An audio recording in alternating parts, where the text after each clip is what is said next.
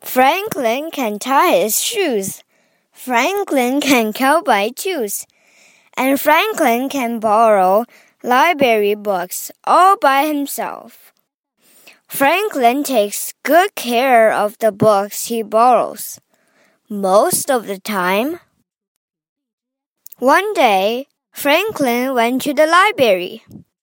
He found three new books. How to keep a super duper tidy bedroom? Franklin shook his head. How do you do super duper homework? Franklin shook his head again. How to make a super duper kite? I'll take this one, said Franklin. At home, Franklin read his book. He found sticks and string. He found cloth and ribbons. Then he hurried to the hill.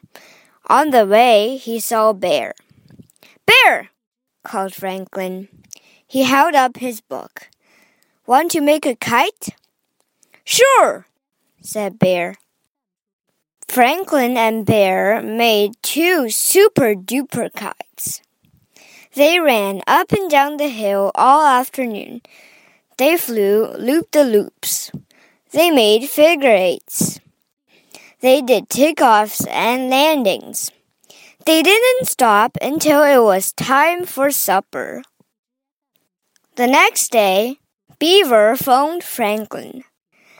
I want to borrow how to make a super duper kite, she said. Have you finished it? Yes, said Franklin. I'll return it to the library. Franklin hung up the phone. He went to get the book.